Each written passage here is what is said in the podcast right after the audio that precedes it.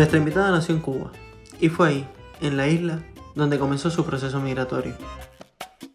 Dani aprendió desde muy joven lo que son las diferencias sociales, porque en un mismo país cambian demasiadas cosas si nos movemos de una ciudad a otra. Su madre un día le dijo, cuando te quitan la tierra, echas raíz en cualquier parte, y esto ha sido un mantra en su vida. Asia, Europa, África. Dagny ha vivido en países espectaculares, de esos que vemos en Instagram porque son altamente fotografiables y que soñamos con visitar algún día. Yo en lo personal, de escucharla me lleva una gran enseñanza. Hay que abrir la mente, amigas y amigos, porque como bien nos dice Dagne, el que solo sabe de medicina, ni de medicina sabe. Siempre tiene que saber algo más. Esto aplica a todo y para todos. Inmigrar nos regala la gran oportunidad de conocer y aprender cosas nuevas constantemente. Nuestra invitada cree en la disciplina, en el slow life y en crecerse ante las adversidades.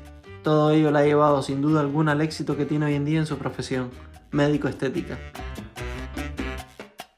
¿Quieres saber por qué hablar de lo que te apasiona siempre funciona en las redes sociales? ¿Te obsesionas con el fracaso? ¿Quieres aprender a cuidar un poquito mejor de ti? Estás en el lugar correcto. Yo soy Jack Viamonte y estás escuchando Migramos con la doctora Dagne Pupo. Bueno, te cuento a grandes rasgos. Yo salgo de Cuba a Mallorca, Mallorca, Barcelona a estudiar y de Barcelona estuve viviendo más o menos entre Turquía un tiempo, luego estuve en África y de ahí me, me voy dos años a Indonesia y regreso a Mallorca ahora. Sí. Entonces es un poco la, la historia de mi migración, ¿no? Sí, es una migración muy, muy, digamos, múltiple, ¿no? Sí, y, sí, yo, a ver, es que dentro de Cuba, cuando yo, mm, yo era, yo terminé la vocacional en Cuba, no sé si sabes lo que es, ¿no? Terminé la vocacional, la hice en Holguín y fui a La Habana, ¿no? Y con mis padres. Y para mí, aunque era dentro del mismo país, son unas diferencias culturales dentro del mismo país, porque en Cuba, aunque no lo parezca, están bastante marcadas. Y ahí ya fue la primera, yo creo que experiencia de migración realmente. Yo creo, mi madre siempre decía una cosa, cuando te, te quitan la raíz, ya donde te tiren, uno saca raíces un poco, ¿no? Ya, ya, te sacan de tu tierra. y curioso que hayas tenido ese sentimiento dentro del mismo país. Sí, sí, porque además principalmente sabes que la aceptación, yo, yo te digo que el primer proceso de aceptación de migración fue dentro de, del, del, país, porque en La Habana eh, tienen un poco, y más cuando eres más adolescente, ¿no? De, de, las personas que vienen del oriente y está como muy marcado esa división, precisamente para el que es de la capital. Entonces ahí fue como mi primera prueba de decir, yo tengo que demostrar más de los que están a mi alrededor en la universidad y todo, porque tenía que demostrar mi valía además, ¿no? No ser una muchachita que viene solo de, de lo que es para el habanero, el campo, que es todo lo demás de Cuba. Sí, que, yo, yo, sé que es lo... Pues yo soy de La Habana también. Eh, como esos que, te, que, que, dicen, ¿no? Que si los que del campo, pero no, yo sé que es una mala forma de decirlo porque no todo lo que no es La Habana es campo. No, pero, pero es la primera, a ver, con 18 años es lo primero que te planteas, ¿no? Es, como decir, tengo que demostrar el algo más, porque siempre te ponen, la mente humana es así, tenemos que organizar las cosas de una manera para poder entenderlas, entonces te meten dentro de un estereotipo, de, bueno, vienes de otro lugar, no perteneces a esta idiosincrasia y el adaptarse. Yo creo que después de ahí todo el proceso de migración para mí fue bastante más sencillo, ¿no? El, adaptarse, al final siempre hay cubanos, en todas partes del mundo yo me he encontrado cubanos. ¿Y qué es lo, qué es lo que te llevó a, salir de Cuba? ¿Y con qué edad? Yo, mira, yo salí de Cuba con, estaba empezando, iba a empezar quinto año de la carrera, estaba en 2013, tendría 22 años acabados de cumplir, porque salí en agosto y cumplí en agosto. Y yo realmente vine de vacaciones a España. Yo no vine a quedarme. Yo vine de vacaciones entre tercer y cuarto año de la carrera. Pero yo estaba casada en Cuba, yo me casé muy joven. y, y, cuando llegué aquí a España, mi marido tenía una empresa montada con unos compañeros de aviación. Cuba compra los Antonov, cierra el contrato y un día antes del vuelo dice que no puede regresar a Cuba. Y entonces tenía 22 años y te puede mucho la pasión. El, estoy casada, el, el el amor y todo este idilio alrededor que uno tiene de, de, esta historia. Y yo dije, bueno, voy a esperar un par de meses y él dijo que no podía regresar y que yo sí podía hacer un poco mi vida aquí. Y nos dicen mis padres que para ellos esto fue un golpe muy duro. Y yo dije, bueno, voy a intentarlo. Y realmente las universidades en Cuba tienen muy buen prestigio. y me di cuenta cuando apliqué para universidades en España que todas las más importantes me, me aceptaron enseguida por el expediente que traía de Cuba. Qué bueno. Y, y, decidí empezar y en eso mi marido decide que se va de nuevo de España. Entonces me quedo sola estudiando y viviendo en una nueva ciudad que era Barcelona. En ese impasse de tiempo estoy viviendo en Turquía un tiempo, que él fue de la ciudad donde él se fue. Y nada, me quedo viviendo sola en Barcelona, empezando en una ciudad nueva y con un idioma nuevo en la, en la universidad. Imagínate. Bueno, me, me, imagino que debe haber sido un, un, poco, no sé, yo, yo en tu lugar me hubiese, me hubiese asustado un poco. Eh, quedarte solo sin familia en una ciudad totalmente diferente y sobre todo en Cataluña, que como que dentro de propia España los españoles sí que reconocen, ¿no? Y, o, los migrantes de, reconocen Cataluña como un poco diferente a España, sobre todo por el tema del idioma, que se estudia en catalán por lo general, no sé si en tu si cuando tú estudiabas también se estudiaba en catalán. Pues eh, fija que yo decía que no iba a aprender el catalán, siempre recuerdo hoy eso, digo, yo no voy a aprender catalán porque esto es que lo entiendo muy fácil, esto no hay sentido. Y recuerdo cuando llegué a la primera clase de evolución humana, nunca olvidaré que lo primero que me impresionó fue que en Cuba llega una persona nueva al, al aula y todo el mundo es como, hola, ¿qué tal? ¿Cómo estás? En Cataluña no, nadie te saludaba, nadie, eras como, bueno, llegaste, a nadie le importa. Y yo escuchaba a aquella señora hablando y yo no entendía nada. Y yo dije, ¿cómo puede ser? Yo no entiendo nada de lo que está hablando. Y entonces me fui y dije, pues aprender el idioma. Y, me, y cuando terminaba la universidad me fui a aprender el idioma y, y, me integré y entrar en el grupo es más complicado. Pero bueno, al final terminé saliendo de Barcelona con, con ganas de, de volver y de quedarme. Siempre tengo un recuerdo muy lindo de esa etapa en la universidad. Fue una etapa pues bonita también, ¿no?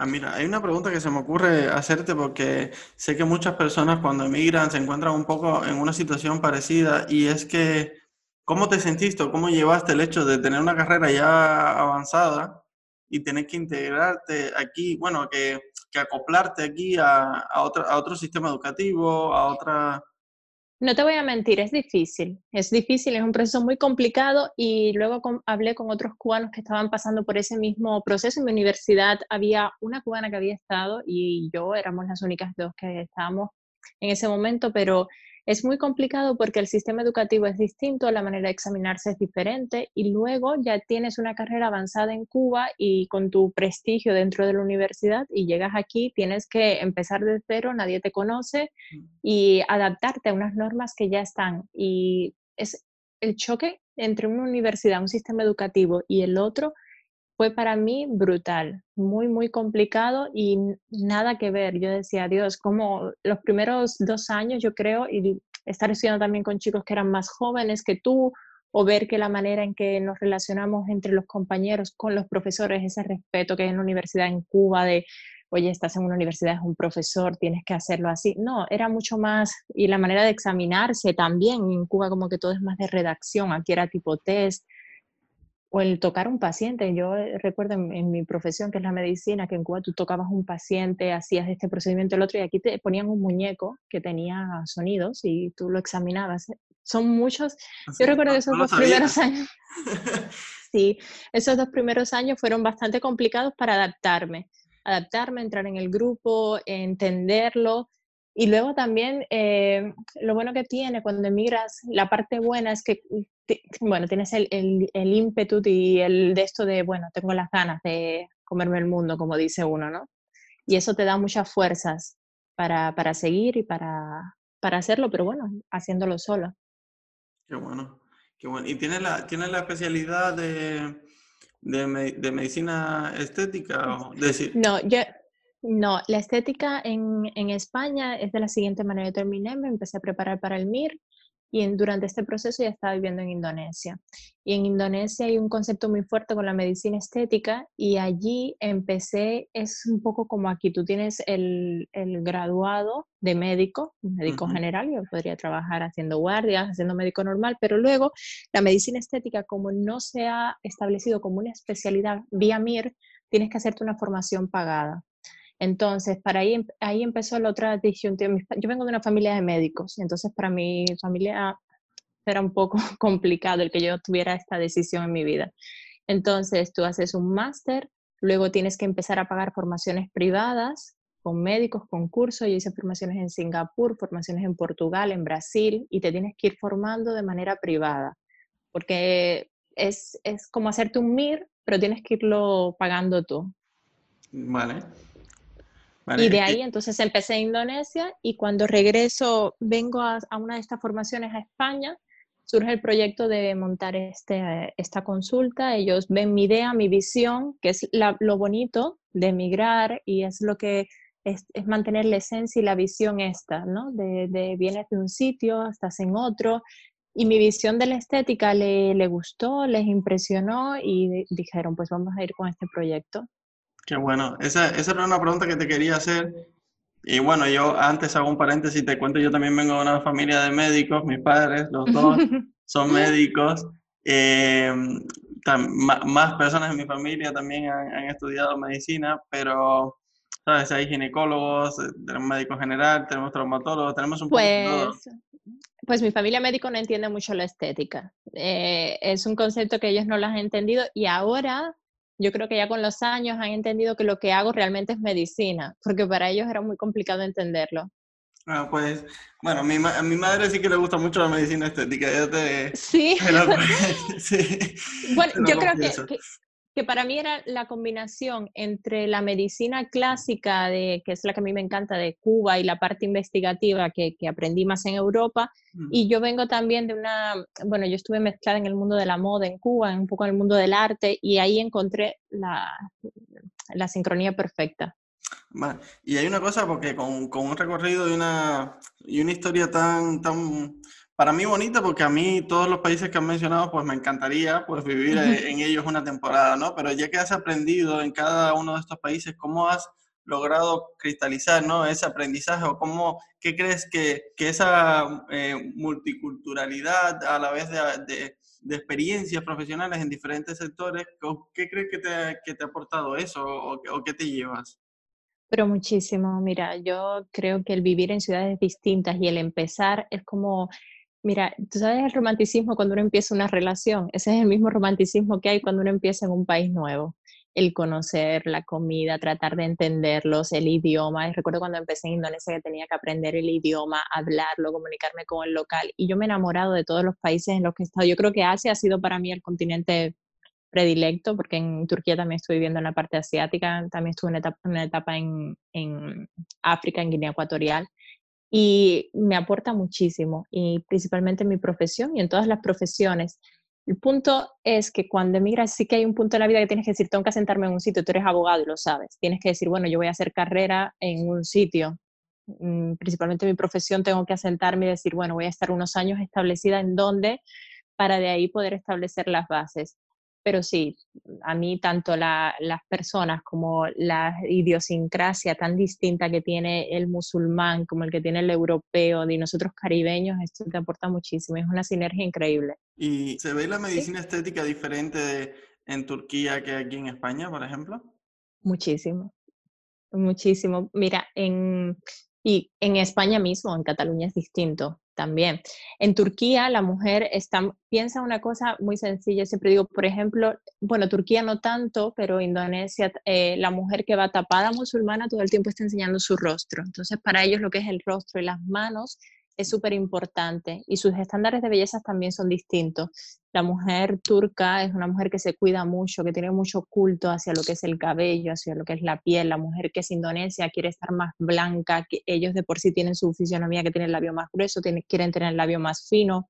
Mientras tanto, la mujer en Europa pues está yendo más hacia una tendencia de querer ir más hacia lo que son rasgos exóticos, mm. que cada vez la juventud quiere ir más a, a labios gruesos, a estar más morenos de piel, tener unas cejas muy entonces, todo esto, entender y entender a los pacientes, piensa que la medicina estética en Indonesia es para pacientes muy elitistas. En Turquía puedes acceder y hay una clase media bastante establecida, pero y aquí en España todo el mundo ahora puede acceder a la medicina estética y esto también son cambios importantes. Y en Cuba hay, en Cuba hay un vacío importante en lo que es la medicina estética, ¿no?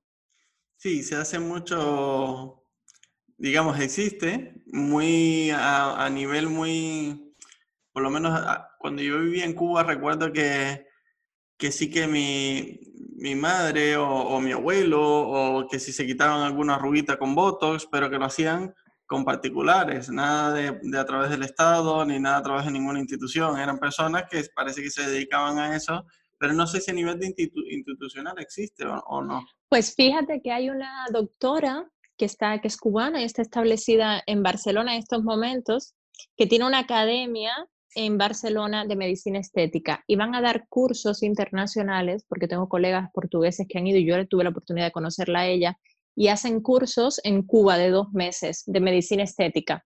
Es muy curioso porque se van a hacer el curso allí, utilizan pacientes de allí, utilizan los recursos, pero luego los médicos mm, vienen a Europa. Son, van a ser como dos meses solamente en, en Cuba.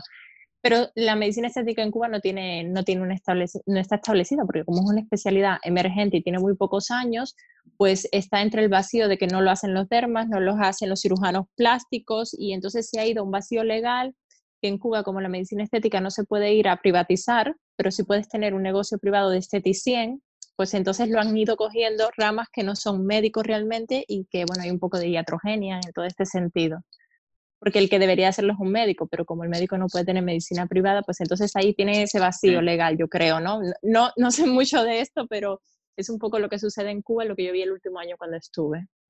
Vaya. Bueno, es un, poco, preocupante porque, claro, esto, como bien lo has dicho, debería ser un médico más que nada porque es quien conoce. Y em, donde o quizás que conoce en profundidad, porque una cosa es que tú, bueno, sí, te pueda, puedas pinchar como porque se te dé bien y, puedas pinchar y quitar unas arruguitas y no sé qué, pero otra cosa es que tú controles todos estos rasgos anatómicos sin experiencia en medicina. Pero eso pasa en todas partes. El problema con esto es qué es lo que marca la diferencia entre un profesional y otro, de que te vayas de un sitio a otro. Es que si tú vienes simplemente para unas arrugas o vienes para ponerte labios, es muy sencillo, te, te lo puede hacer casi cualquiera, ¿no? El hecho es cuando yo miro tu rostro y digo qué es lo que va bien para ti y con un conocimiento científico de base y cuáles son los productos, cuál es la calidad según tu edad, según tu contexto social y todo esto es lo que viene una preparación importante detrás. Entonces esto sí, es un poco así. Pues bueno, ya que, ya que hablas de, de, esto, ¿no? Eh, te cuento que yo soy una persona que no, eh, en mi experiencia, yo cuando, cuando llegué aquí a España, que bueno, pasé por altibajos, digamos, y hubo un tiempo que, en que me descuidé mucho a nivel físico también. Entonces, pues me gustaría así preguntarte, eh, como tú eres una profesional de, de, esta rama, ¿qué consejos me le darías a alguien como yo, que he tenido estos, estos periodos de desconexión total con mi físico y, y, que no he sido capaz de actuar? Es decir, que he estado paralizado, que no, que no he tenido ni siquiera he encontrado esa motivación, esa inspiración para decir, mira, voy a, a intentar verme mejor. Es que en esos momentos son muy difíciles y principalmente tú en tu experiencia, no sé si fue por el tema de la migración. la migración tiene, tienes, ese, tienes ese momento de estar un poco perdido, el momento de sentirte de la soledad, del aislamiento, eh, tiene momentos muy complicados y todos los hemos pasado, porque cada vez que llegas a un sitio, yo he conocido cubanos en todos los países que he estado y han pasado por esta situación. Conozco muy pocos que digan, no, nunca he pasado por eso, porque llega un 31 de diciembre, porque llega un cumpleaños, porque llegan fechas señaladas o simplemente un día normal que dices, ¿qué hago aquí? Tan lejos y, y da igual, aunque estés persiguiendo tus sueños. Pero, y en estos momentos yo siempre digo es el tratar de integrarse, el salir, sal fuera, camina un rato, trata de pensar y calmar un poco y qué es lo que te trajo a este momento, por qué estás aquí, tratar de organizar las ideas, eso es súper importante, y mirarte al espejo y pensar que entre mejor te sientas contigo mismo, mejor se van a proyectar las otras cosas en la vida. Una de las cosas más importantes para conseguir éxito o lo que buscas es que tú te sientas bien contigo mismo y esto va desde la alimentación, el que camines, el que te dé un poco la luz del sol, que converses con alguien y son pequeñas cosas cuando uno está tan mal o cuando está en esos momentos, no puedes pedirle grandes cosas a la persona ni, ni ponerle metas muy altas, tienes que empezar por pasos muy pequeños. Y muchas veces es tratar de buscar eso que extrañas. Yo siempre digo que hay un momento que extrañamos y la nostalgia vive con nosotros pero ese es el día que tienes que salir y, ver de lo que nos rodea en el país que estemos, en la condición que estemos, qué es lo que nos puede atar, el que nos puede decir, pues aquí estoy bien, aquí me siento feliz, o estoy aquí por esto, por lo otro. ¿eh? Y a veces es salir del cubículo, pues sabes que muchas veces cuando, cuando se emigra, pues no emigras en las mejores condiciones, ni te vas a vivir a mm, al sitio ideal que te gustaría. Entonces, eh, todo esto y el no tener, el salir a la calle, tener tu vecino, tener un teléfono y llamar a tus padres cuando quieras o a tus amigos, pues condiciona un poco cómo te sientes. Pues a mí, bueno, por suerte, eh, cuando, cuando llegó el momento de que lo fui digiriendo todo mejor, digamos que fui desarrollando ese diálogo con, conmigo mismo, a eso pude traducirlo también enseguida, ¿eh? en, en, un cambio físico mío. Enseguida volví a recuperar mi peso. Bueno, no, no el peso que tenía antes, pero vi a un peso normal, porque yo había engordado mucho. Eh, empecé a tener más energía, empecé a verme mejor conmigo mismo en, en el espejo, como, como bien decías que hay que mirarse mucho al espejo. Y, y, me, y, me, empecé a identificar más conmigo, ¿no? Que, que había sufrido un poco esa, esa desconexión emocional, pero que, claro, inevitablemente se traduce también en una desconexión física, es, es increíble.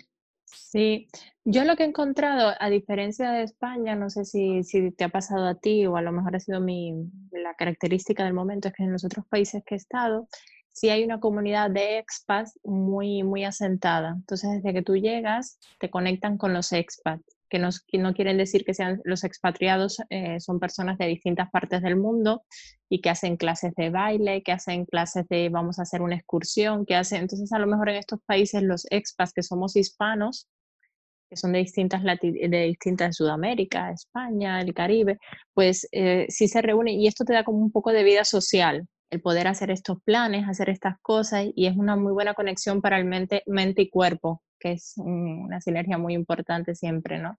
Y el sentirse bien con uno mismo. Yo siempre digo que en medicina estética ni banalizar, ni en la vida banalizar, es importante la relación que tienes con tu espejo. A lo mejor tú dices, yo estaba un poco más gordito, pero bueno, hay personas que lo están y se sienten muy bien, pero tú no te sentías bien cuando te veías y te sentías que estabas cansado, que tu nivel de energía no era el mismo. Entonces es tener buena relación.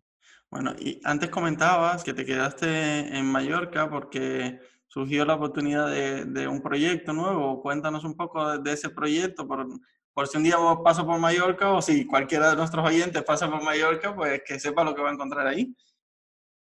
Pues mira, el proyecto es un sentido holístico, como digo yo, de la medicina estética. Es un sentido en el cual tú llegas a consulta y no simplemente te vas a encontrar lo que se conoce normalmente en inglés como un inyector, una persona que viene y te va a inyectar y ya está. Va a ser, es un sentido en el que tú llegas y vas a encontrar un profesional que te va a aconsejar en todos los aspectos de tu vida, desde tu alimentación, desde lo que estás usando en productos de cara, que vas a tener unas consultas de 40 minutos, una hora, no es una consulta en la que se piense que es 15 minutos y vamos al siguiente paciente. Y todo esto, eh, dicho, suena muy lindo, pero en la realidad es mucho mejor, porque creas un vínculo y una conexión. Y esto me viene mucho de Cuba, ¿no? De, esa medicina, yo recuerdo siempre en Cuba, te parecerá eh, locura, pero el médico de familia cubano que hace como eso de, de arroparte, de, de, que, de, que, establece una relación contigo. Y eso mezclado con las experiencias que he tenido en distintos países y conociendo la idiosincrasia de, la comunidad donde me encuentro ahora y, los idiomas y todo esto, pues crea un, un, un, ambiente en la consulta ideal. Y este es el proyecto en Mallorca. Empezamos ahora en un, hospital, que es el Hospital Miramar Juaneda de aquí, y hemos creado dentro un espacio de unas consultas de medicina estética y envejecimiento saludable. Y aquí estamos con el proyecto que empezamos justo antes de, del COVID, pero bueno, estamos muy contentos. Bueno, entiendo que ahora esto habrá disminuido un poco, ¿no? ¿O seguís dando consultas con, normalidad? No, seguimos dando consultas y para hacer un proyecto nuevo, esto sí que, mira, con pasión todo se logra. Yo siempre me dijeron, wow, viene el coronavirus, estás empezando, esto va a ser muy difícil. Soy yo sola, yo soy la persona que he tenido que ir organizándolo todo, escoger esto, lo otro, bueno, desde lo más mínimo hasta lo más grande que se ha ido montando. Y la aceptación ha sido muy buena. Mira, cuando tienes mucha pasión y tienes muy claro lo que quieres y sabes transmitir, no solo es un discurso, y sabes transmitirlo, y al paciente le llega y tú sabes comunicarlo y lo siente, te viene uno, te va a traer a tres más, te va a traer a cuatro más y se van a sentir bien. Tú fidelizas al paciente y luego, muy importante, que yo aprendí con el coronavirus, que no lo, no lo sabía, es la comunicación a través de redes sociales. Esto ha marcado un cambio y ha sido esta es una etapa en la que, bueno, evidentemente con todas las cosas negativas, le he sacado cosas provechosas como esta, el saber comunicarme, el saber escuchar a mis pacientes, el saber que hay personas que me ven y me escuchan, que no están solo en Mallorca, pero que tienen dudas sobre medicina estética, sobre sus cuidados. Qué bueno, sí, a ver, las redes sociales eh, ya venían siendo bastante importantes, pero ahora con la pandemia se ha desatado todo. De hecho, en, en un sector como, como, el mío, que es bastante vintage, nos hemos visto pues eh, obligados a dar un paso hacia la tecnología. Eh, muchos ya están trabajando y construyendo un poco más su marca personal por esto de visión, ¿no? De que los pacientes te identifiquen y también te conozcan a través de las redes sociales. Y desde un punto de vista laboral, pues también ya se ha implantado el teletrabajo y aunque nos cueste, pues intentamos mezclarlo, pero eso en una profesión como la tuya es mucho más difícil, digamos, porque tú sí que actúas sobre el paciente. Sí, yo necesito el contacto con el paciente. Yo puedo hacer una consulta online y hay un paciente que no, no, pueda venir a consulta, puedes hacer una consulta online, mirar su tipo de piel, pero yo necesito tocarle, necesito verle y luego necesito tratarle. Hay cosas que pueden hacer en casa. Entonces, las medidas de prevención, el que el paciente se sienta seguro, el no tener unas consultas abarrotadas, el tenerlo, pero nosotros en el proyecto ha ido muy bien, pero ya ha ido creciendo. La gente también piensa que se mira mucho más ahora, se cuida mucho más y entiende más esto como un envejecimiento saludable, que es lo importante. Y mm, te quería hacer una, una pregunta, pero que se me ha ido así, me puse a beber agua y se me ha ido. no te preocupes. pero, sí, dime.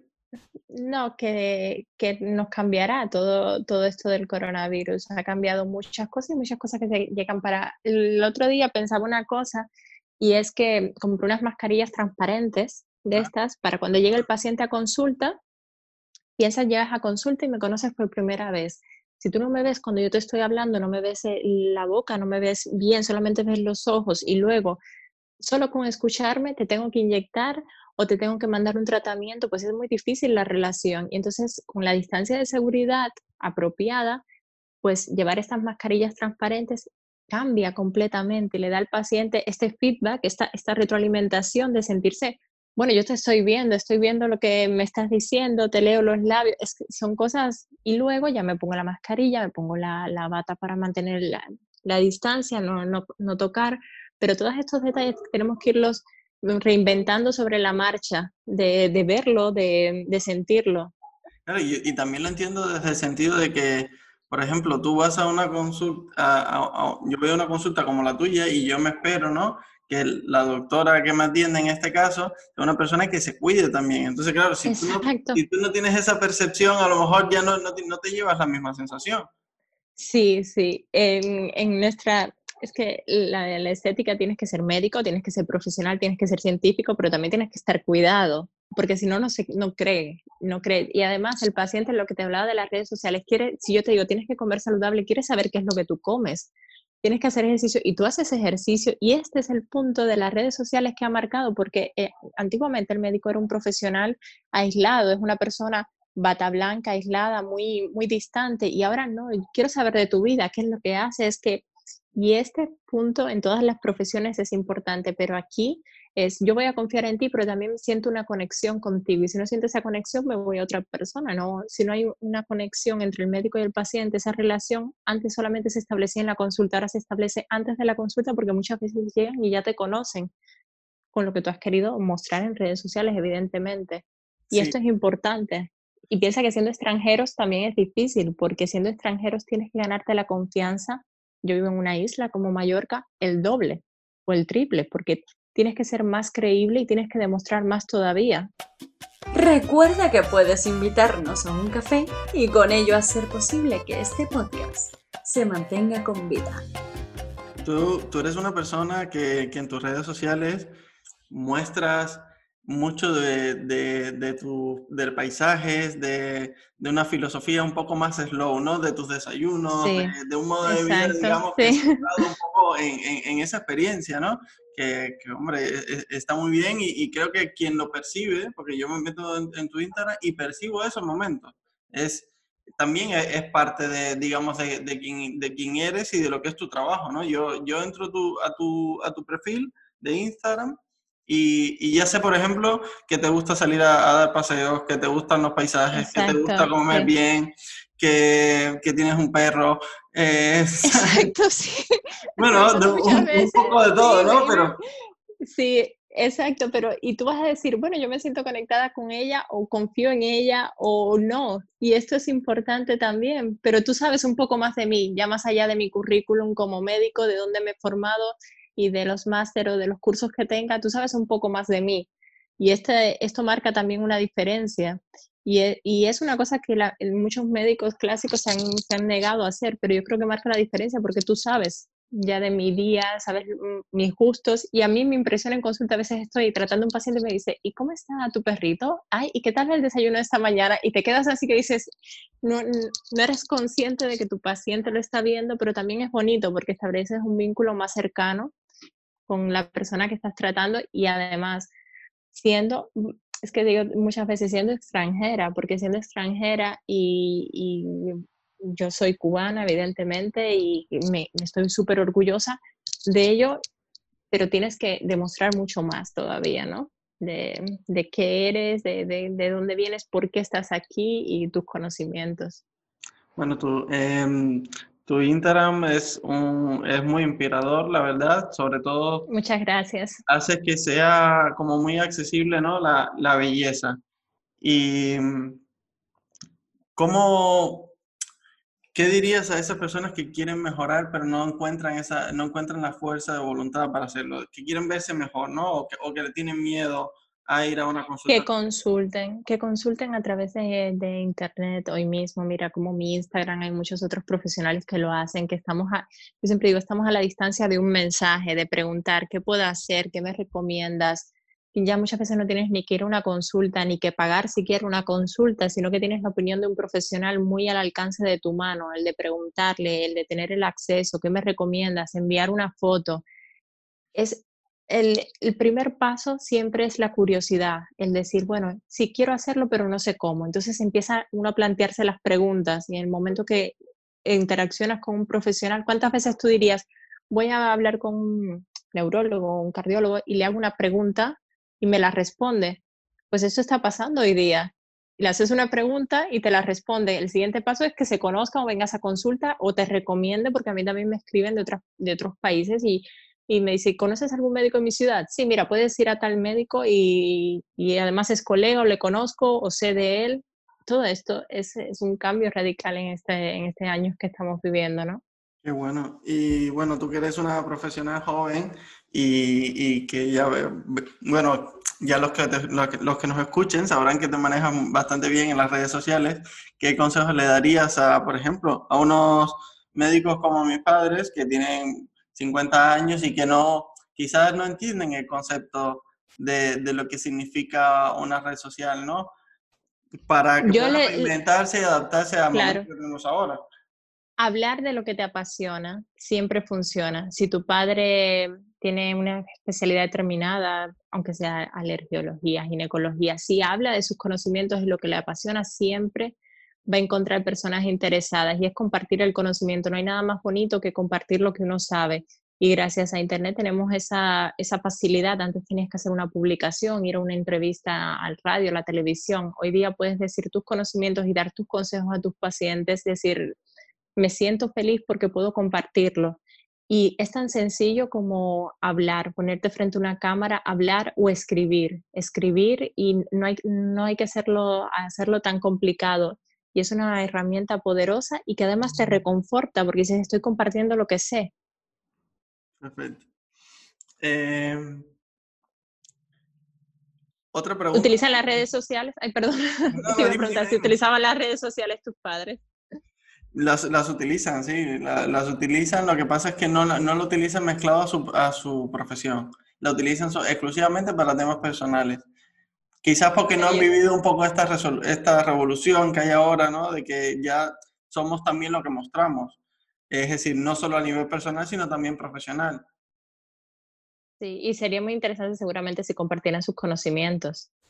Sí, mi, mi madre, por ejemplo, bueno, mi madre es de atención primaria y mi padre es, Imagínate. es traumatología, pero claro, atención primaria es la mayoría de con, muchísimas consultas que tenemos, que si tengo fiebre, Exacto. que, si te- que- que- que si tengo... Hasta recomendaciones de todos tipos, ¿sabes? Es que puede hacer recomendaciones de todos tipos, desde tu vida diaria, alimentación, todo. Y yo creo que reconforta también, porque es lo que estás haciendo tú cada día, es simplemente poner una plataforma que sabes que te va a escuchar muchísimas personas que no solo es de tu radio alrededor. Yo no sabía mucho de redes sociales, antes simplemente colgaba fotos de viajes o donde vivía y tal. Y el confinamiento fue el punto que me dio el, bueno, yo tengo que hablar con mis pacientes, tengo que buscar una manera de comunicarme. Y dije, pues aquí lo encuentro, en, esta, en, esta, en este medio, es, es mi manera de poder llegar a todos mis pacientes. ¿Y ha sido para ti un medio efectivo de llegar a tus pacientes? Muchísimo, pero muchísimo, ha sido increíble porque el, el antes, piensa cómo yo podría llegar a personas que no me conocen. En una isla yo no tengo compañeros de universidad, no tengo amigos del barrio, no tengo, claro, eres emigrante, has llegado aquí, ¿quién te conoce? No tienes el amigo del amigo que te va a traer, nadie me conoce. Entonces, con la formación de Instagram, hasta me cogí, te, digo la verdad, me cogí hasta como un máster de MBA para entender, no solo por redes sociales, sino era el tema de marketing en general y gestión de empresas, porque soy médico, pero yo no sé cómo, no sabía cómo montar una, una empresa, cómo empezar de cero, y estoy en un país completamente distinto. Y entonces dije, pues me voy a poner a estudiar esto, además de todas las cosas de medicina, y ahí encontré la manera que me podían conocer y saber quién yo era y saber qué es lo que yo hacía. Y luego di el siguiente paso a colgar fotos de tratamientos y el siguiente paso a preguntar y vas dando pasitos. Pasitos que dices, bueno, mira, esto va funcionando, pues voy al siguiente y al siguiente. Y de ahí un día me vio alguien de la tele y me dijo, pues quiero que vengas y te hago una entrevista. De ahí me conoce otra persona en la radio, pues vienes. Y ha sido así, a través de esto dando pequeños pasos y viendo, yo digo que mis redes han sido prueba y error. A mí no me maneja nadie mis redes, las manejo yo y yo hago una prueba y digo, funciona, ah, pues mira, voy a seguir por este camino, no funciona, pues in intento otro. No hay fracasos, hay maneras de ver las cosas y dices, pues esto no es lo que mi, mis seguidores o la gente que le interesa mi contenido está buscando. Qué bueno, pues a lo mejor te pido yo una recomendación de ese, de ese máster que... Bueno, soy, sí, yo sí creo que de todo, no es solo el, en medicina, hay un dicho que dice, el que solo sabe de medicina ni de medicina sabe. Siempre tienes que saber un poquito más de algo más, porque hablar solo de medicina no es, es un estilo de vida, al final, lo que decías antes, ¿no? De, de verlo de todas maneras. Y cuando estás emprendiendo y estás empezando de cero, tienes que formarte en todo lo que puedas, porque si no, ¿cómo? Si no tenemos el apoyo, si tú hubieras empezado a ser abogado con tu carrera y demás, a lo mejor en tu barrio, donde tú creciste en Cuba, donde te formaste con tus compañeros de universidad, sería una realidad completamente distinta. Seguro, seguro. Y además Para montar... me hubiese costado también integrarme, porque por ejemplo, yo sí que viví el proceso de, a nivel de, de, experiencia profesional de mis padres, de cuando llegaron aquí a España, ¿no? Ese, esa sensación diferente en cuanto a la atención al propio paciente, ¿no? Ellos venían digamos, de una atención más, ¿cómo decirlo así? Siendo preciso, digamos, más calmada, ¿no? Con más tiempo para cada paciente. Exacto. ¿Sabes? Sí, más sí. tranquilo. Y aquí tienes que adaptarte a, son 15 minutos por paciente, tienes que hacer, ¿sabes? Es pues eh, eso es cuando llegan mis pacientes a consulta, una cosa que me dice, yo tengo pacientes que imagínate que son, llevan toda la vida aquí, se han atendido con médicos anteriores, y una de las cosas que dice que más le gusta es el tiempo que yo les dedico. Yo siempre pienso, esto viene de, de mi formación de previa en Cuba, porque yo les dedico el tiempo como al final lo he montado yo a mi manera, he dicho, va a haber tiempo para los pacientes, porque yo pienso, yo no quiero estar en una consulta en la que me están atendiendo y pensar, pues ya viene otro y otro y otro, ¿no? Es como tienes que tener ese momento. Y eso es muy bonito lo que me cuentas de tus padres. Pero sí, me contabas que tenías este proceso de, de cambio, con que viste la parte profesional de ellos, me imagino que, que el tuyo también, ¿no? De, de, llegar y... Sí, a ver, yo, a mí, a mí, lo, mi tema fue un, un poco más de, de, integración. A mí me costó mucho integrarme en la sociedad. Yo, venía, yo llegué aquí con 17 años y ya tenía mis amigos hechos en Cuba, tenía un poco lo que yo consideraba mi vida, que, que con 17 años uno cree que todo lo que tiene es, sí. es su vida, ¿no? Pero bueno, es, es, cosa de la edad. Y claro, llegué aquí, llegué a Canarias, pues yo no vine directamente a Madrid, que es donde vivo hace unos años, sino que llegué a Canarias, a otra isla, y bueno, tuve que empezar el bachiller el último año de nuevo porque me fui de Cuba ya casi acabando el, el, último año, entonces tuve que llegar a España, se estaba acabando el año, yo no sabía nada de, de, de, los contenidos que se dan aquí en España, tuve que empezar a aprender todo de nuevo, ¿no? Química de cero, eh, física, filosofía. En Cuba creo que ni siquiera se filosofía. Entonces, bueno, pero a mí tuve la suerte de que me gustaba mucho la, filosofía y es una de las asignaturas que se me dio muy bien. Y también tuve que pasar un proceso para llegar a ser abogado que fue como de reencontrarme, porque yo venía también, yo quería estudiar medicina también, y yo tenía clarísimo que en Cuba que iba a estudiar medicina, con mis padres médicos, era lo que había, como se dice aquí en España, era lo que había mamado desde pequeño. Entonces, claro, yo llegué aquí, me costó mucho, digamos que a nivel emocional yo no estaba bien tampoco, eh, por eso lo que te comentaba antes del físico, ¿no? Y bueno, sí, me pude integrar en, el nuevo sistema educativo, empecé a sacar buenas notas, pero aquí medicina es una carrera que es muy difícil entrar. Entonces, yo hice el examen bastante bien, no todo lo bien que podría haberlo hecho, por ejemplo, pero no llegué de un 12 que se necesitaba en la PAU, que, que fue la que hice yo, la PAU, eh, la prueba de acceso a la universidad, y al final yo terminé sacando un 10 con 65 o algo así, es decir, por dos puntos. Y también fíjate a qué nivel yo estaba un poco metido dentro de mi propio sufrimiento, que yo tampoco era consciente de que si esperaba y, repetía el examen al año siguiente, tenía todo ese año para estudiar y podía hacerlo. Yo no sabía que podía hacerlo. Yo venía con la mentalidad de que hay que tirar para adelante y, y no se puede retroceder. Y para mí eso era como retroceder, eh, como retroceder. Fíjate lo, lo perdido un poco que estaba, ¿no? Pero luego encontré que, que yo lo que quería era ayudar a las personas y también podía hacerlo desde la abogacía. Porque al final, muchas veces la, las personas tienen un concepto un poco equivocado de, de, lo, de, los abogados, ¿no? Porque, bueno, nadie quiere llegar a un abogado, pero los abogados no solo estamos para las cosas malas, los abogados también estamos para crear empresas, para solucionar problemas, para... Entonces, tenemos una, una parte bonita y, y vocacional muy importante y que es la que yo siempre intento, ¿no? Pues sacar y, y también que se vean en, en, este podcast que yo como abogado también tengo otra sensibilidad y me preocupo por otras claro. cosas, ¿no? Entonces, claro. lo considero Pero, importante. Lo que me cuentas, esa sensación, yo la tuve también. Imagínate que mm, yo hice cuatro años en Cuba, cuatro años aquí de medicina. Entonces, yo sentía que me estaba atrasando y era esa, esa sensación de decir, Dios, es, es que no, no puedo, no, no puedo permitirme eh, tomarme un, como se toman aquí a veces las cosas, que la gente va como un poco más de llevar asignaturas, llevar las cosas un poco más con calma y decía, no puedo, porque encima yo estoy atrasada y sentí ese sentimiento de, de culpabilidad, de decir, bueno, ¿y qué estoy haciendo? Porque en Cuba nos enseñan de otra manera y es muy difícil porque el subconsciente es muy poderoso. Aunque uno, el subconsciente te machaca, aunque uno le trate de decir otras cosas, es bastante complicado pero eh, son experiencias y al final todo eso nos enseña y lo que estás haciendo es muy bonito porque a mí me hubiera gustado escuchar un podcast como este en el momento que yo llegué a España, ¿no? Bueno. Escuchar a alguien que me dijera o escuchar experiencias distintas y decir, porque te inspiran y dices, bueno, son personas que han pasado el mismo proceso que yo y al final han llegado a lo que querían. Y esto es, es una de las cosas más bonitas que puede pasar. Y, y, lo dan las redes sociales. No, es que lo dan las redes sociales porque cuando llegas no sabes, te sabes la típica historia de, del vecino, del amigo, del otro que se fue y, y, cuenta cualquier cosa, pero no sabes lo que pasaron y no sabes que hay una historia de sufrimiento detrás, que es muchas veces lo que no vemos del emigrante. Sí se sufre, es duro, pero hay que pasarlo y después que lo pasas, encontrarás tu camino, ¿no? Y, al final somos ciudadanos del mundo y cuando estás en tantos países te das cuenta que somos muchísimos los emigrantes, no solo de Cuba, sino de España, de Latinoamérica, de Estados Unidos. Ves emigrantes en todas partes y el mundo está lleno de emigrantes buscando sueños, como nosotros.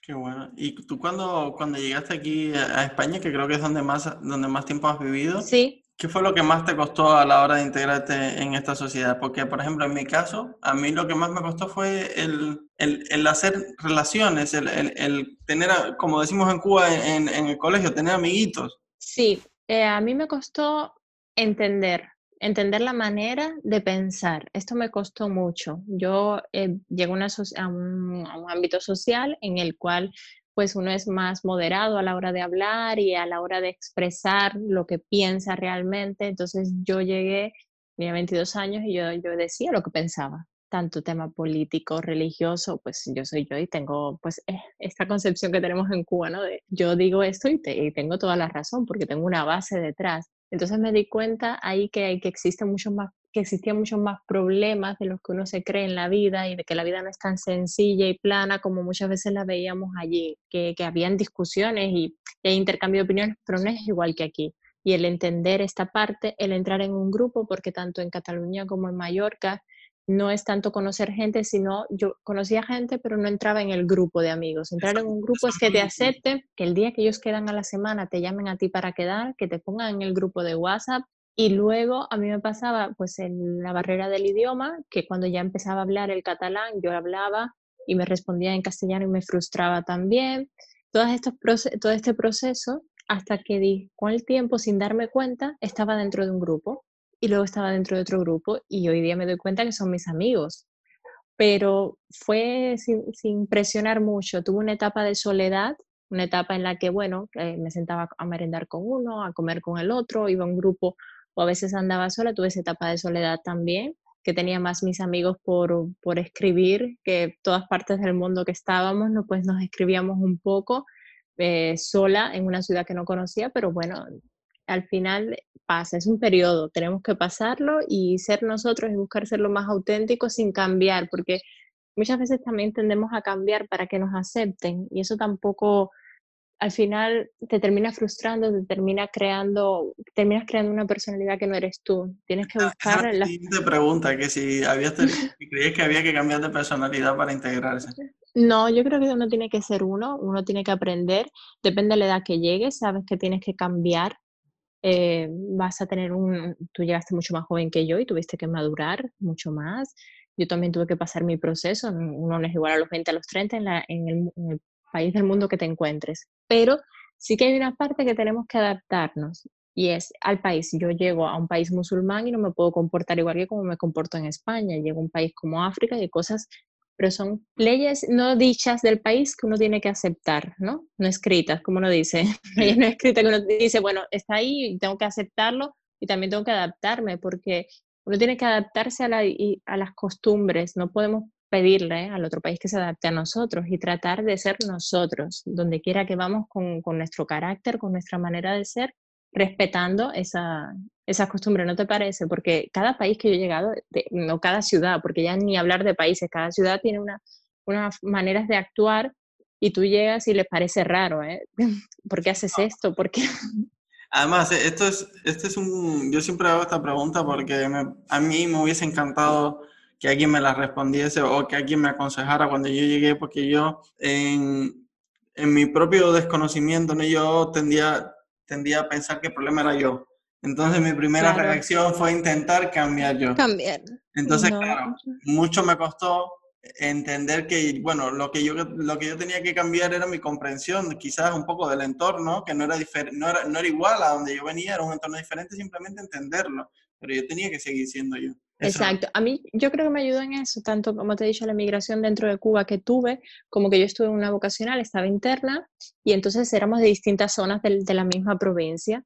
Y claro, ahí también chocas con gente distinta, cubanos, que somos de la misma provincia, hablamos lo mismo, pero somos diferentes. Y entonces esa etapa de tener que aceptarlo y el decir, bueno, tú eres a tu manera y yo soy a la mía. Y esa fue lo que me ayudó. Y al final, siendo uno mismo, claro, es la manera que tienes de conservar los amigos. Perdón, que se me cae. Ah, perdón, es la manera que tienes de conservar los amigos al tiempo, porque si no eres fiel a tus principios y a tus valores, al final te estás engañando y hay que ser coherente. Una de las cosas más bonitas en la vida es ser coherente, que es lo más difícil también, ¿eh? ser coherente con uno mismo. Y, y, y yo, por ejemplo, que a veces no me acuerdo de lo que dije el día anterior, me cuesta todavía más, pero bueno, no. Sí, pero es de las cosas más bonitas. A mí me, me choca mucho porque a veces cuando conozco a alguien me dice, pero tú eres cubano, no pareces cubano, no hablas como cubana. Bueno, es que yo no soy de La Habana, entonces yo no, no tengo el acento cubano, pero sí soy cubana, pero es como que nos también nos, nos meten en un estereotipo muy marcado, ¿no? Y eso también es otra parte de la migración que, que uno tiene que, que cambiar. No somos un, no sé si me entiendes lo que quiero decir, porque quiero decirlo de las mejores maneras posibles. Te iba a preguntar eh, eso de que si había sufrido racismo aquí en España, porque muchas veces bueno, y eso va muy ligado al tema de estereotipos, ¿no? Porque a mí a veces me dicen lo mismo, me dicen, oye, tú eres, pero tú tampoco, tú no pareces cubano, tú eres muy blanco. Pero eso es un tipo de racismo. Eso es un tipo de racismo al final, porque a mí que me digan tú no pareces cubana, me suena como me lo estás diciendo porque parezco mejor de lo que para ti es un cubano o parezco, y esto al final es un tipo de racismo. O, yo sí he estado en comidas y cenas que, bueno, cuando llegaba, que decían, bueno, pero es que los, Em, ¿sabes? Palabras que se utilizan, sudaca, los latinos, palabras, y bueno, pero tú no, porque tú X condición. No, yo me siento también. Entonces, cuando tienes 20 años, pues dices, pues no, yo soy, y en ese momento te envalentonas más y luego entiendes que hay personas que no, no pueden tener ni el mismo nivel cultural ni la misma capacidad para entender según qué cosa. Esto yo creo que lo aprendí un poco con el tiempo, porque antes era como más proactiva de, decir lo que pensaba. Y sí, racismo sí hay, evidentemente, pero los hay en todas partes porque nunca eres del sitio. Y luego hay otra tendencia de, de la emigración que es o te integras y pierdes tus raíces o te, eh, estás solamente con el círculo de cubanos que vienen y tal, y entonces como que no te integras y estar en el punto medio, encontrar siempre el equilibrio. El equilibrio es muy difícil en todo en la vida, ¿no? Encontrar el equilibrio. El equilibrio debe ser tú, orgulloso de tus raíces, de lo que eres, ser cubano, que te salga esa cubanía que es tan linda, mm, tus recuerdos, y además estar viviendo en un país que no es el tuyo y que te tienes que, que acostumbrar. Claro, y, y, al tener varios grupitos, un grupito de cubanos, un grupito de españoles. Eh, Exacto.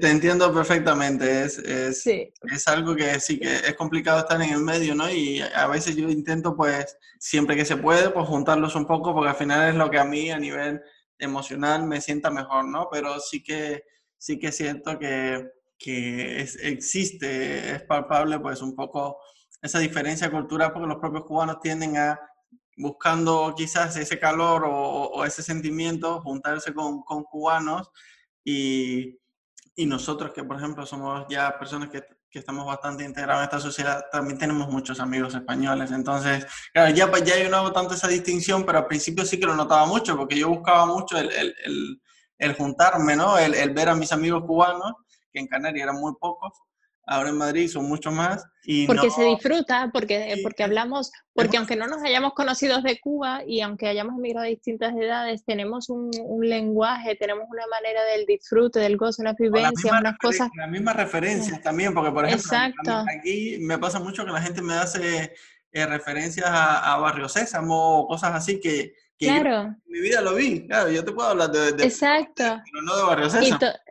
Y, todo esto al final te, te, da una conexión. Mira, yo recuerdo en Indonesia éramos creo que somos 15 cubanos, imagínate, 15 cubanos en todo el país. Y, y, claro, nos reuníamos y, te, estabas con la historia, esta es la fiesta del CDR o yo qué sé, y, sabes, montabas un poco todo esto y los chistes o las cosas, y te estoy hablando de entre 15 cubanos, había personas desde 60 años hasta había chicas más jóvenes que yo, de, de 20 años pero nos une una cosa en común, el poner la música, en la comida, el que si haces esto, y este sentimiento es tan bonito encontrarlo y lo necesitas. Cuando estás aislado y estás en culturas tan distintas, necesitas un poco algo que te reconecte con, con tus raíces y, y, es importante para nosotros, para la felicidad, para la autoestima y para sentirnos bien con nosotros mismos también. Bueno. Pero encontrar el equilibrio siempre es muy difícil, yo siempre lo hallo que, que es complicado. Y a veces cuando estás en un país que no te hablan el mismo idioma que, que tú, no le, bueno, te da un poco igual lo que es el, la discriminación, o en países a lo mejor como África te ven incluso superior, aunque seas de, de Cuba y eh, aquí se puede ver como algo, es, estás un poco, el hecho es que yo sí veo, no sé si te pasa a ti, que hay una muy buena concepción de los, de los profesionales cubanos, de manera general. No quiero una generalización hasta la equivocación, tanto del mundo de los artistas como el mundo de los médicos, el mundo de... El, el, profesional cubano está muy bien valorado e incluso el trabajador, porque yo tengo amigos que tienen eh, trabajadores que son cubanos, camareros, cocineros y tienen muy buena opinión de, del cubano. Y esto también, pues a nosotros nos enorgullece, ¿no? Que... Y nos ayuda también, no sabré, digamos que no, aunque no seamos del todo conscientes, en cierta medida nos, nos facilita el, el, integrarnos también. Sí que Exactamente. Porque yo con padres médicos sí que muchas veces estaba en sus consultas y, los, veía a los pacientes salir y decía, qué buenos son los médicos cubanos, que a lo mejor no todos son muy buenos, pero es la percepción que tienen.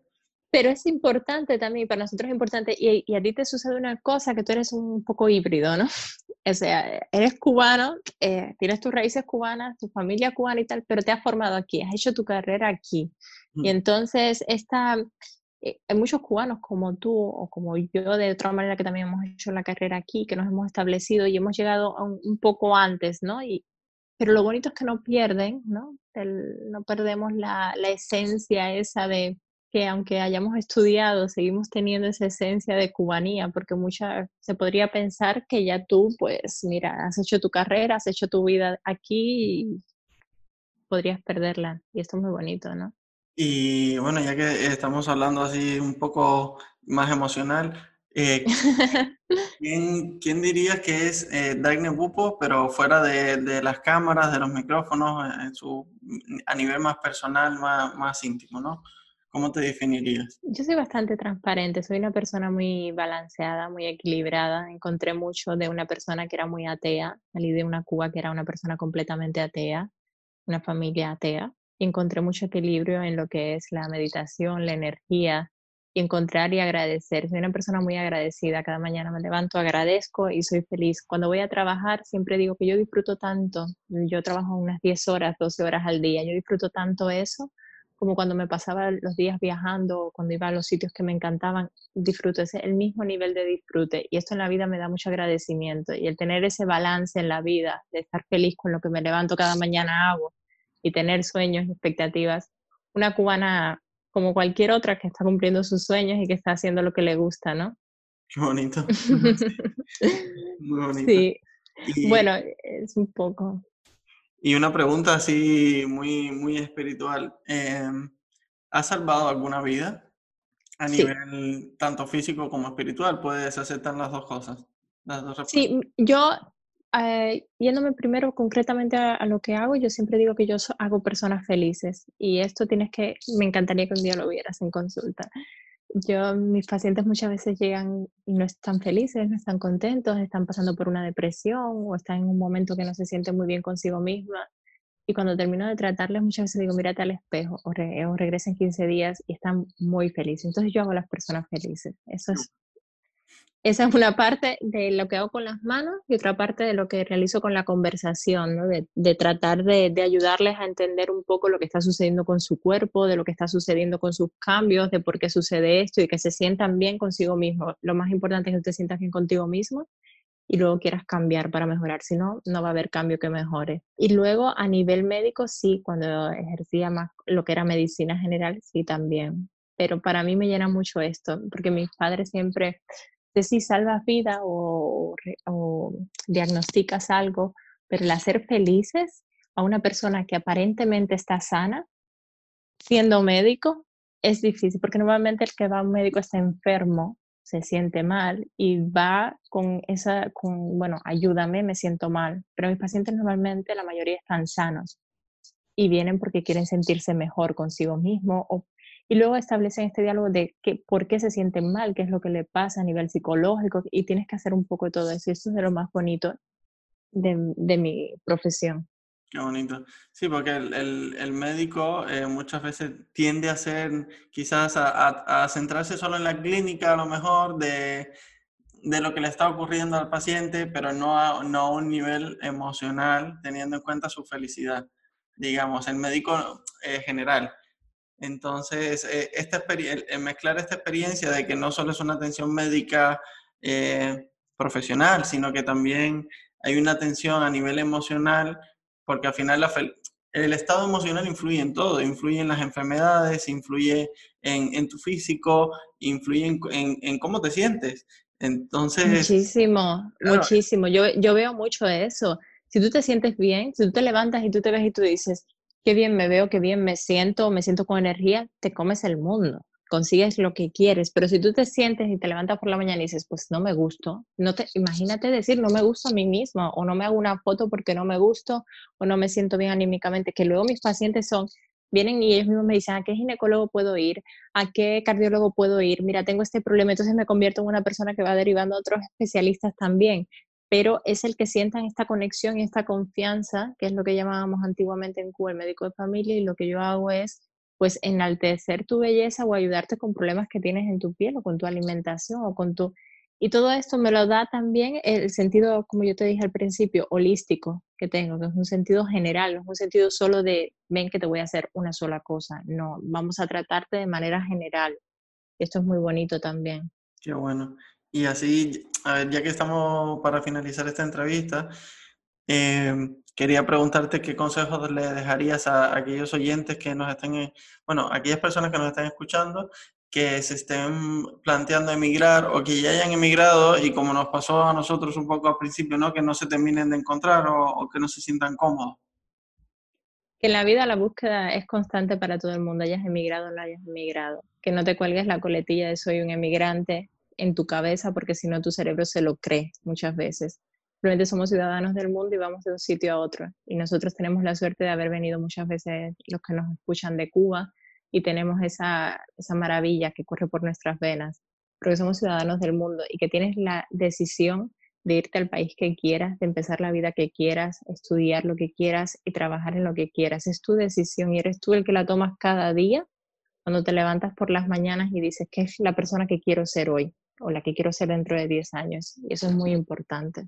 Qué bueno, bueno, y ya, y ya que estoy aquí con una profesional del cuidado, ¿no? ¿Qué tips nos dejarías para empezar a cuidarnos y, con, y conectar con nosotros? Es decir, ¿qué, ¿qué, bases debemos fabricar?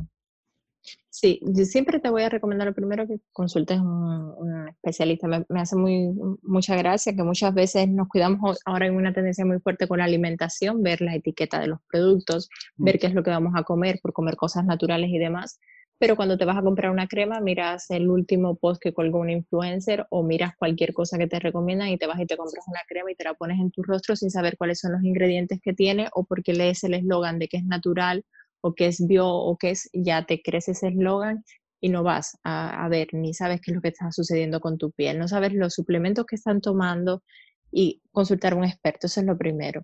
Segundo, muy básico, es cuídate, cuídate por dentro y por fuera.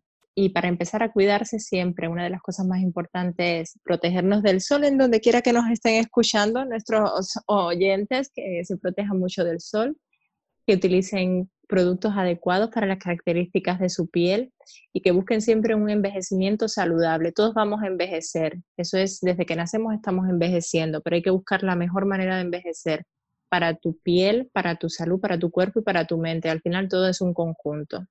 Qué bueno, pues Anne, te, agradezco muchísimo que hayas compartido. A ti la invitación. Esta hora con nosotros eh, se me ha pasado muy rápido y, estoy seguro que las personas, que todos los quienes nos esté escuchando se llevará de aquí no solo consejos emocionales, sino unos consejos muy útiles a, nivel de cuidado. Sí, creo que hemos hablado un poco de todo, ¿no? Al final hemos tocado un poco de todo, pero eso es lo bonito.